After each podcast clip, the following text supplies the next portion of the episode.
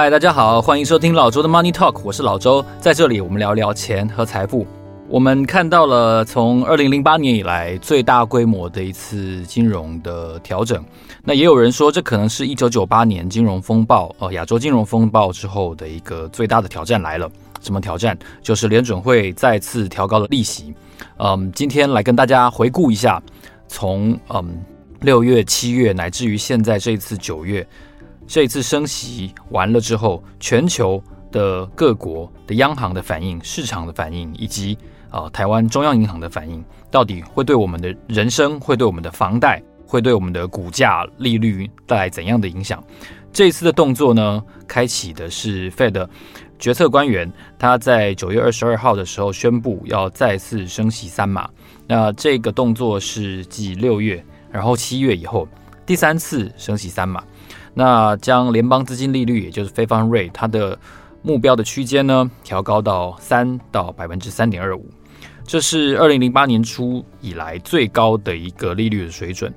那不仅是目前的水准让人觉得压力重重哦，更大的压力在于说，在所有的议席会议上的参与者都认为，二零二三年的目标利率会甚至进一步的提高到百分之四。最高是百分之四点六，这个点阵图显示，这个四点六这个数字呢，让市场非常多人都很惊慌、很讶异。你想想看，在你有生之年，你已经多久没看到美国利率是百分之四点六了？在好几年前，我还记得这个前任的这个联准会主席哦，这个 Bernanke 他还说过，在他有生之年大概看不到这个美国利率回到百分之四。那但是在很短的时间内呢，哦，这联准会议还有两次机会，就是十一月跟十二月还有两次机会。我们现在看到的是三点二五嘛，那假设这两次加起来只要一共升四码，就回到了百分之四了。所以这个动作呢，其实将会对全世界的资金、哦存款、放款，然后国债，然后你的投资，然后。黄金啊，甚至是比特币，几乎对所有的金融行情都会起一个非常重大的颠覆性的作用。为什么呢？因为呃，联邦资金利率它是一个类似水平线的一个意义，水平线提高了哦，水库里面下更多的雨，水库的水位如果提高的时候，其他所有的东西它相应的位置就会改变，你就会感觉到说，哎，这个股票我最喜欢讲存股的例子啦哈，最喜欢讲说，哎，现在殖利率四趴，呃，还还不太高。那那如果说这个 Fed Fund Rate 提高到四帕的时候，你就觉得这个殖利率四帕是完全没有没有吸引力，非得要提高到六帕七帕才有吸引力了，对不对？那但是它有能力持续给到百分之六百分之七的股息殖利率吗？这是一个疑问。好，那在整个过程当中呢，哦，联准会的主席 Jerome Powell。他在议席会议之后，他有提到一句我觉得非常重要、非常非常重要的一句话。等一下，我们可能把这句话把它当成当成片头哦。我要特别特别提醒大家这句话的意义跟他的一个很指标性的一个观感。他说什么呢？哦，鲍威尔说：“我们必须克服通膨。我希望有一种无痛的方法可以实现克服通膨，但没有。哦，就是这这不是废话吗？哦，我希望有一种无痛的方法可以减肥。哦。”让让让我实现这个消除腰间脂肪的目的，但并没有哦，所以你要么不是少吃，要么就是多动嘛，就是很简单的道理。那同样的，通膨要降低、要消除，都不是一朝一夕的，而且都是很痛苦的哦。通膨绝对是很痛苦的，就是你买鸡腿、鸡蛋哦，然后牛肉就不用讲了，你去好市多买牛肉就不用讲了，然后水果，然后卫生纸，就是你生活中所有想要到的东西。通通都涨价，那只有你的薪水没涨，这是非常痛苦的一件事情。而且，我不知道大家听到本集节目的时候，你对于嗯联准会的 credit 它的可信赖程度是怎么样？至少我个人，我会觉得我这一年多来我被 Fed 给耍了哦。就是你还记不记得去年的去年的上半年吧，还是去年年中哦，中间的中，那个时候我记得 Fed 还说，呃，通膨是什么可控的。呃，它还有另外一个词是什么？transitory，暂时的啊，暂时的，对，暂时的。那通膨是暂时的，OK？你还记得这句话吗？大概一年前。好，然后他还说这个利率可能还会再维持偏低水准一阵子哦。然后他还有一些，还有一些买国债啦等等的一些动作。那怎么忽然之间就就是大概今年三月开始吧，这这个拿完年终，哦，我们台 台湾员工拿完年终之后，很多事情就不一样了。然后你会看到的是八零年代到现在，就是大概四十多年以来最强烈的这个升息的这个举动哦，这是非常非常罕见的一件事情哦。这是我们想要探讨的第一个重点，就是联准会它的升息动作，它接下来议息的点阵图，还有各界的解读。那针对这一连串的升息哦，有一种说法是说，在鲍威尔的这个认知跟他的见解里面。呃，他曾经检讨过一九七零年代的两任前任的 Fed 主席，也就是 Arthur Burns 亚瑟伯恩斯，还有 William Miller。哦，这两位前后任，他们大概是从七零年初一直担任主席到七零年底。那 William Miller 这个后面这个他当的比较短，他大概只当了一年，实际上不到一年，大概三百六十天而已。那前面这位 Arthur Burns 他做的比较久，他做了八年出头。所以在这个整个。四十多年前的那次大通膨，也就是石油危机，哦，七零年代到七九年这中间，其实 Arthur Burns 是呃承担外界责难最多的一个 Fed 主席。那个时候，呃，市场都认为说，就是因为 Arthur Burns 他太乐观通膨了，然后太早把这个利率呢从比较严峻的这个升息的脚步放松，放得太快了，哦。那它放的太快，所以所以这个通膨呢重新上来，那导致于后来通膨在呃福尔克接手之后呢，又再一次的出现，那导致福尔克必须要把利率提高到百分之二十才压抑下来通膨。那但是也导致了八零年代初期哦，这个美国的这个很严重的这个呃一些经济危机跟失业的问题。那相较于当时的一个通膨的情势，确实现在的通膨不如当时严重。那最近这两三个月的美国的通膨的数据 CPI 也没有非常在持续破顶这样的情况。我记得最高的数字是六月份吧，六月份的 CPI 年增率好像是百分之九点一，哦，创四十年新高的九点一。那到八月份，我记得只破了百分之八一点点，好像八点一还八点二吧。所以并不是像当年四十年前那样子，动辄出现两位数的 CPI 的年增率。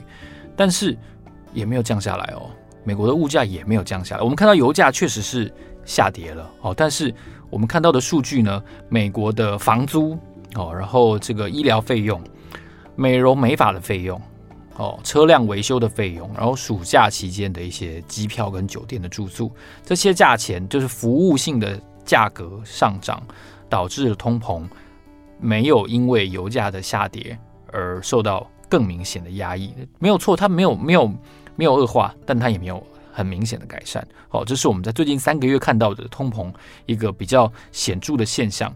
那以前的一任 Fed 主席，后来去做财政部长的叶伦呢？叶伦就说，他认为就业市场，美国就业市场的缺工确实是一个通膨的主要的压力。那反过来带动了薪资的上涨。哦，所以劳动市场的这个供需的的失衡呢，如果能够缓解的话，他认为通膨才会明显的改善。我跟大家说明一下，美国的失业率的数据其实已经几乎降回了川普任期的最后那个时候。我记得川普任期的最后，他的失业率降到大概百分之三点六，我没有记错的话。然后川普就一直拿来说嘴。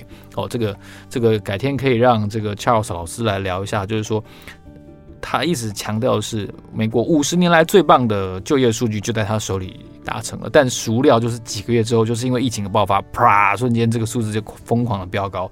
那花了大概两年多的时间，现在终于又因为缺工，然后很多特殊技能的劳工退出市场了，退休或者是持续在领失业救济金，导致这个失业率又重新降回了，现在大概是百分之三点七、三点八左右吧。那距离疫情前最低的三点六。五十年来最低的水准，其实已经非常接近了。好，那这个前任美国的财政部长桑莫斯，他就认为说，他就在发推特说，这个接下来的失业率，美国的失业率可能要重新增加超过百分之五。哦，才会看到通膨下降。你看现在百分之三点七、三点八嘛，也就是说失业人口要变多了，要这样说，失业的人要变多。哦，也许非农数据要要下降。哦，然后呢，市场上缺工的现象缓解了。哦，这个通膨才会改善。当然这是一种一种说法了，因为毕竟如果失业人口上升的话，那代表美国经济变差了嘛，对不对？哦，那这不就代表股市会进一步下跌吗？哦，能够承受这样子的事情吗？Maybe 我不知道，但这是一种说法。美国缺工。通膨才会下降。那美国缺工的背后的意义，你把这这四个字翻过来是什么？就是衰退嘛。OK，那嗯，好像不是很很乐观的一个 一个预测，但没有关系，这是我们走着瞧的一件事情。接下来我要跟大家聊第二个重点，也就是在联准会升息了之后哦，各国的央行跟各国的货币汇率的一些表现。我们先从。英国来看好了，就是英国本来要宣布利率政策，那但是因为刚好女王刚过世，所以他延后了一个礼拜宣布他的升息的决定。那英国央行决定呢，准备要调高利率百分之零点五哦，也就是两码，调高到二点二五。那这是符合大多数市场经济学家的一个预测的。那虽然说有一些人说呢，这个。欧洲央行跟英格兰央行都可能会升息百分之零点七五哦。欧洲央行已经升息了百分之零点七五，本来也预期英国可能会跟进哦，但是英国似乎没有没有准备要做这么大规模、这么大手笔的一个升息。但是同时，英国央行就是警告大家，英国现在已经陷入了经济的衰退，已经哦，就是就是。它这个啊，现在完成式就是 它，它现在已经在衰退了，就是不是预测说哦什么时候会衰退，是已经正在衰退了。因为大家如果有一些印象的话，在这个俄罗斯侵略乌克兰之后呢，这个能源的价格跟粮食的价格的上涨，加上今年欧洲因为大规模干旱的关系，导致一些水力发电不能如往常一样发挥作用，所以导致电力也跟着上涨。能源价格、电力价格、粮食价格的上涨，是今年欧洲。这个怎么讲？三重很难越过去的这个艰巨的挑战，所以欧洲今年 CPI 上升的情况，在英国也是非常的严重，几乎也是数十年来最高的一个数字。那央行当然要升息应对嘛，但是这件事情说真的不是升息就能够解决。比如说你升息了，欧洲俄罗斯就就不打了吗？不是嘛，对不对？那能源北溪一号、二号就通了吗？也不是嘛。所以这跟地缘政治的情势有没有缓解还是非常有关的哦。所以，呃，英格兰央行做出的这个衰退的警告呢，我相信，嗯，即便在台湾，我想也是胆战心惊啊，感同身受。那除了英国之外，其实瑞典央行更是强悍了。瑞典央行在联准会升息三码了之后。瑞典央行说：“我跟我大你一千万，哈，就是赌神嘛。我不是我大你一千万。瑞典央行升四码，哇，比就是直接一趴了啦，直接一趴下去，这比比美国废的还还还勇猛，就对了。那另外一头，瑞士央行也很有趣。瑞士央行它的名字叫做瑞士国家银行，而瑞士国家银行呢，在同一天宣布也是升息三码，那使得瑞士的政策利率呢，从二零一五年的负利率哦，正式脱离了。”负利率真的是一个我觉得人类货币史很难了解，就可能我货币银行学学的不好，就是为什么会有负利率？就是我我存钱在 在银行，然后我还要贴钱给银行，叫他帮我存钱。就大家如果看过那个九品芝麻官，那个上诉大人不是被包龙星抓到，然后不是说我给你钱，你快点做嘛？有没有？那我我我存户，我还要给你钱，然后你快点帮我存。这到底是是一个什么样的，这很反常的一个现象？那终于，瑞士的负利率终于脱离了，嗯，但说真的，这个脱离的过程，我相信是很痛苦的，因为所有的价格都上涨了。OK，好，那瑞典跟瑞士瑞士之外呢，其实挪威央行也升息了两码，所以挪威的利率，然后基准利率也来到了将近二零零八年以来的新高。啊，这个数字从挪威、从瑞典、英国，然后到瑞士，其实全部都升息应对。表现出来说，大家有预期到费德要执行这样子大规模的升息的动作，就是欧洲的部分。那我们很在乎的一件事情就是日本哦，日本在十月十一号准备要宣布重开国门嘛，哈，然后包括个人旅游的禁令啊等等的都重新要解除，要迎接下一波疫情后的这个复苏经济的这个打拼的行动。但是呢，哦。这个日本央行在美国升息的时候，其实它并没有改变它先前的这个宽松货币的政策。那这也导致，其实二零二二年我们看到最显著贬值的其中一个货币就是日元。但不要忘记了，其实我记得我有做过一集谈亚洲金融风暴嘛，吼，亚洲金融风暴的起点就是那个 trigger point，它就是日元重贬哦。那一天日元大贬值，贬到什么位置呢？贬到差不多一一比一美元比一百四十，诶，跟现在这个水位是不是很接近？所以呢，这个香港的这个《星岛日报》啊，它其实在在升值，就是 Fed 升息那一天，它就发表一个社论。他就警告说，现在这个美元异常强势的这个这个趋势哦，其实让日元很严重的贬值，而且让人想起了二十五年前的亚洲金融风暴。呃，可能很多年轻的朋友并不知道那个时候发生了一些什么样事情，就是大家只有看过股市大规模下跌，大家没有看过有人到你家门口来狙击你的货币。哦，那我们看现在这个时间点呢，大概日元。大约是一比一百四十三左右，一百四十二点多了哈。这个数字，这数字是怎么来的呢？本来最低是跌到一比一百四十五，也就是在升息的这一天，日本央行的决策会议上面是决议要维持宽松货币，导致跌到一四五哦。但是就在这个数字出现后不久，九月二十二号下午，这个日本的财务省哦，财务省的。基金呢就进场了，而且这个他们的发言人也承认说，日本政府今天介入了外汇市场。就是这个消息在 Bloomberg 在全球的这个跑马灯一出现的时候，瞬间就从最低一百四十五点八日元，瞬间喷到一百四十二点六日元，就涨涨幅就是整个一个突突然间出现一个大红棒这样子。那而且同时财务省。他有就是断然的表态哦，这个财务次官就是应该算次长吧，神田真人，神田真人他就跟媒体在记者会上面说，呃，日元的外汇市场出现了一些投机性的举动，哦，日元在这两天走贬的速度比较快，日本政府很担忧这种过度反应的情况，所以刚才采取了断然的措施。哦，这句话有没有听起来很很日本风味哈？我非常喜欢去日本，所以我特别花一点篇幅来跟大家分享日本的这个情况。实际上，我们上一次看到日本政府做类似的举动，已经是二零一一年的十一月，也就是超过十年以前了。但是日元贬值到差不多一百四十，然后呢，引来日本政府出手哦，抛售美元，买进日元，就是拉抬日元汇率的这个动作呢，已经是一九九八年六月以来从来没看过的事情，也就是这是二十五年以来第一次出现的这个动作。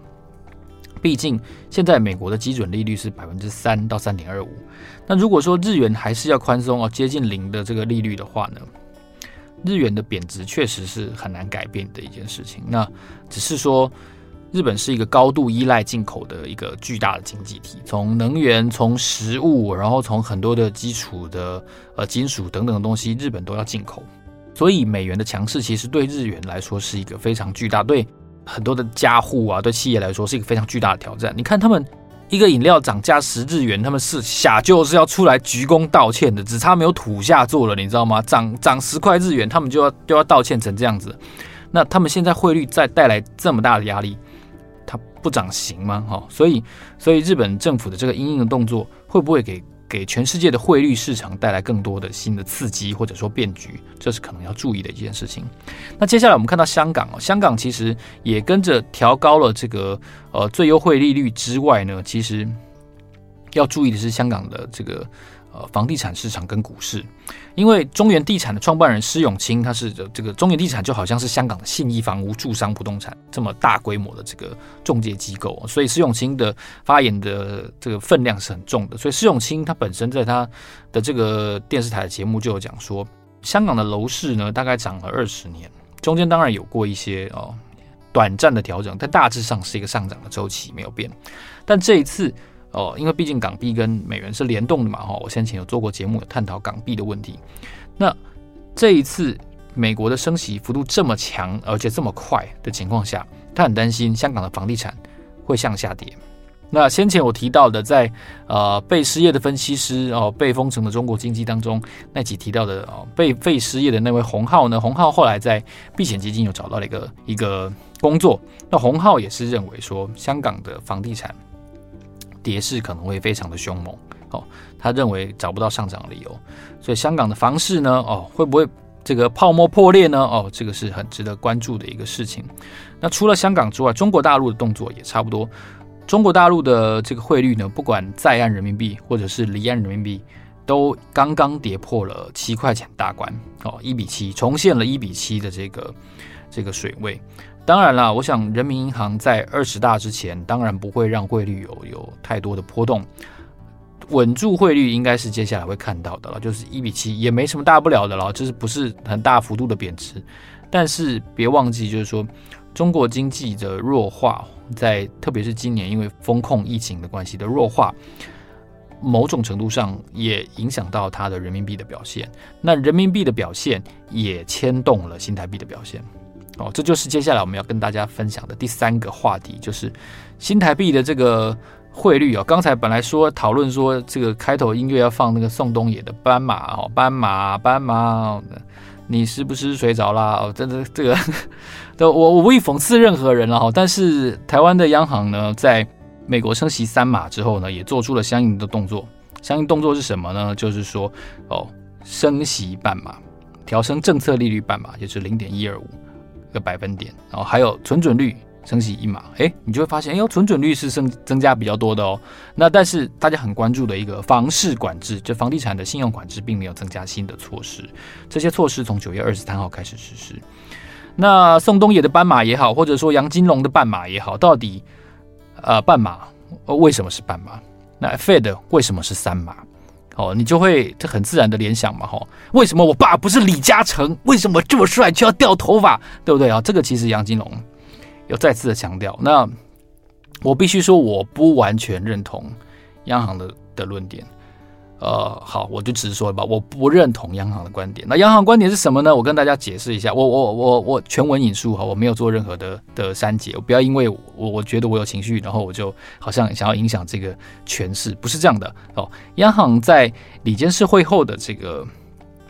公布的资料，它是强调说，其实美国的经济结构，美国面对的风险，不管是汇率的风险、经济成长的风险，或者是其他总体性的风险，跟台湾面对的风险，台湾的金融体制分别都很大。这一点我同意，没有错。那杨金龙的应该说理监事会哈，理监事会就认为，所以 Fed 的决策的思维、决策的速度，跟他采行的政策工具的种类，就台湾不应该照抄。OK，这个我也同意。但是是不是只有半码这么少？这这点我就不同意。好，但是但是杨金龙的的观点大致上我，我我我我能够理解，就是说我呃台湾不见得需要跟联准会一样那么鹰派啊。三码真的是一个很鹰派的一个事情。你想想看，如果三码完全反映在你的房贷利率上的时候，美国呃先前提到的是三十年期的房贷利率已经到百分之六以上了。哇哦，你可以想象。你有多久没有看过这种利率了吗？好，所以，所以台湾的的这个经济体制，央行认为呢，有它相对应适合的利率的水准，所以只升息了哦，宋冬野的半码。好，这个这个数字呢，它也其实在决策出来之前，它也引发了一些些角力。那我们看央行理监事会的这个会议记录文字资料里面呢，哦。他新闻稿有提到，以前的决策会议出来的时候，都会说哦，本行全体理事一致同意，呃，这个货币利率等等等等等的这这样的说法呢。这一次的的这个新闻稿反而就没有这么说，这这次是说本行理事会同意。好，那杨金龙也承认说，这次的辩论比较激烈，其中有两位理事认为说。存准率调高一码，这是 OK，但是呢，政策利率应该也要调高一码，而不是宋冬野的半码，哦，才能够有效的压抑这个通膨，然后呢，对房租跟房价的问题有所解决。但最终票数多的获胜嘛，还是宋冬野的半码。那我该说什么呢？就是，嗯，我想我之后可能会再做一集谈台湾的这个。央行利率这件事情哦，因为二零二一年台湾有一本算是畅销的书啊，以它的题材的坚硬程度来说，艰涩程度来说，很不容易，叫做《致富的特权》。呃，《致富的特权》这本书就是在谈台湾的中央银行，嗯，是如何的怎么有一些呃不完全的照顾到总体经济的一些部分。那当然，央行。前一阵子也有反驳这个几位中央研究院院士的一些观点，哈。那对于《致富的特权》这本书，当然他也有很多的抗辩，哦，辩驳。我们不见得需要同意其中一边，但是，啊，我们可以理解一下，跟央行有不同意见的人，到底他们在说些什么？你眼中他们讲的话有道理吗？哦，这其实是在这一次 Fed 升息了之后，我觉得可以观察台湾的利率决策的一个非常宝贵的机会，因为你别忘了还有两次升息的机会。哦，那这个这个赌局还没结束，这个游戏还没结束，Fed 再出牌两次，也就是说有可能台湾也还要再出牌两次。那这这两次是会是半码，还是一码，还是不升？这关系到很多人的身家，很多人的房贷。我希望透过这个节目，今天让大家完整的看一下升息前后，从美国这个正央，然后到全球各国，乃至于台湾哦，这个利率决策的一览表。然后呢，到底发生了哪些影响？股市发生了哪些影响？美股大跌啦，台股也大跌啊。然后台股跌完，跌完又跌啊、哦，但没什么创意，但跌完又跌，那会不会创波段新低呢？Maybe 可以观察。可见这个升息这件事情对于利率乃至于资本市场，它的冲击都是非常巨大的。哦，这个后续效应真的是走着瞧了哈，大家互相提醒一下。那你支不支持？我要问大家，你支不支持央行升息半码？不支持？Why？为什么？你告诉我为什么好不好？麻烦你告诉我，在留言里面告诉我，你对于这次台湾央行升息半码的决定认不认同？不认同跟理由，我好想要听到大家不同的意见。那也许会作为我们未来节目的这个参考。好，谢谢大家的收听，老周的 Money Talk，让我们下一集见，谢谢，拜拜。